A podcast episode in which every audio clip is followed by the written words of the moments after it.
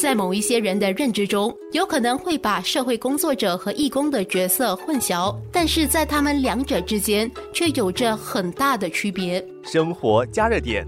二十年是很长了，所以转变其实蛮大，在很多方面吧。公众对社工的态度也很不一样啊。以前就说谈到社工，人家都不晓得社工是什么，想到义工，对不对？你做社工已经有钱赚了吗？你怎么养活自己？怎么养活父母啊？态度现在。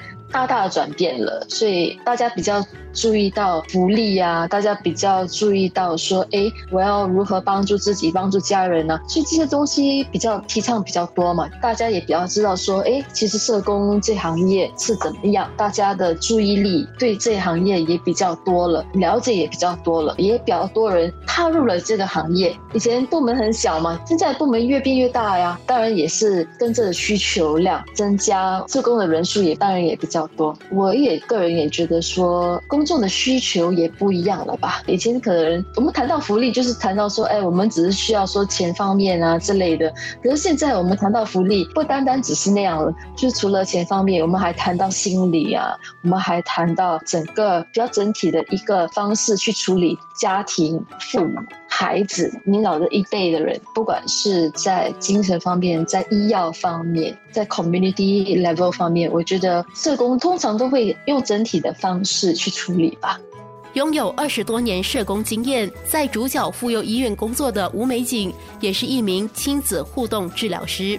当然，以前刚出道的时候，就看东西也比较狭窄一点嘛，就只看到说，哎，病人就是病人，呃，小孩子是小孩子，父母就是父母。可是逐渐的，你你开始工作了，有了工作经验，工作之余你也受了培训嘛，然后过后就开始觉得，哎。其实要处理一家人的东西不简单呐，钱方面也不单单只是钱，呃，是一个问题。他们家庭的接触啊，亲子的关系啊，呃，这类的东西，我们得整体来看嘛。过了这么多年嘛，所以渐渐的从一个小小的社工哦。呃，就变成一个比较有经验的社工了之后，当然就开始想到说，哎，我除了要做这个，我也要做那那个。我们要做的东西，可能也提倡了跨学科的一些东西，就是我除了要做社工的一些东西之外，我也得一下知道一些其他科还是其他专业，其实也在做些什么东西。单单社工也开始只单单看社工社工了，开始看到说，哎，其实其他行业有些什么东西，我们也可以包括在一起，不管是一起工作，还是我们懂得他们的一些知识，来帮助这个家庭。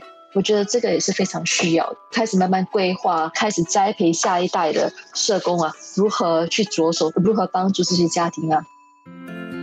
对比以往，美景认为，目前大家能在寻求帮助时保持更开放的心态。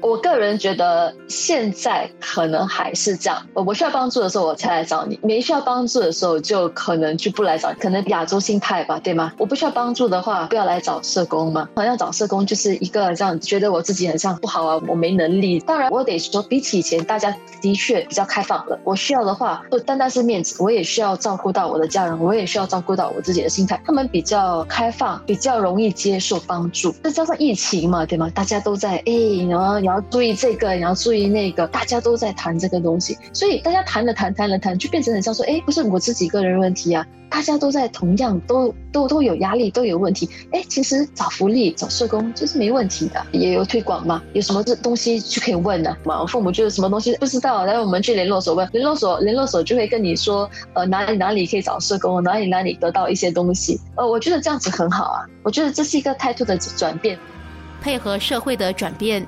社工也需要了解大家在需求上的转变。情况一直在不一样，尤其是现在不是 COVID 嘛，呃，这个情况其实也带来了不少的家庭的情况也是改变了，呃，亲子的接触也是改变了。我基本上是做很多亲子关系的辅导嘛，小孩子待在家里的时间也比较多，父母待在家里的时间也是比较多，可是诶，造成的摩擦可能也比较多，很多东西也在改变啊，家庭暴力的趋向也是数目也感觉比较多一点，所以这些东西我觉得社工必须大概知道倾向哪里了。我现在所谓的服务足够吗？那我们的培训。也是足够吗？这一方面，身为社工的就基本上必须比较注意，然后需不需要改正一下他们的服务范围，还是需不需要改善一下他们如何给他们服务吧？是社工，也是亲子互动治疗师，还担任导师的工作。美景是如何平衡各个角色？明天听他说。生活加热点。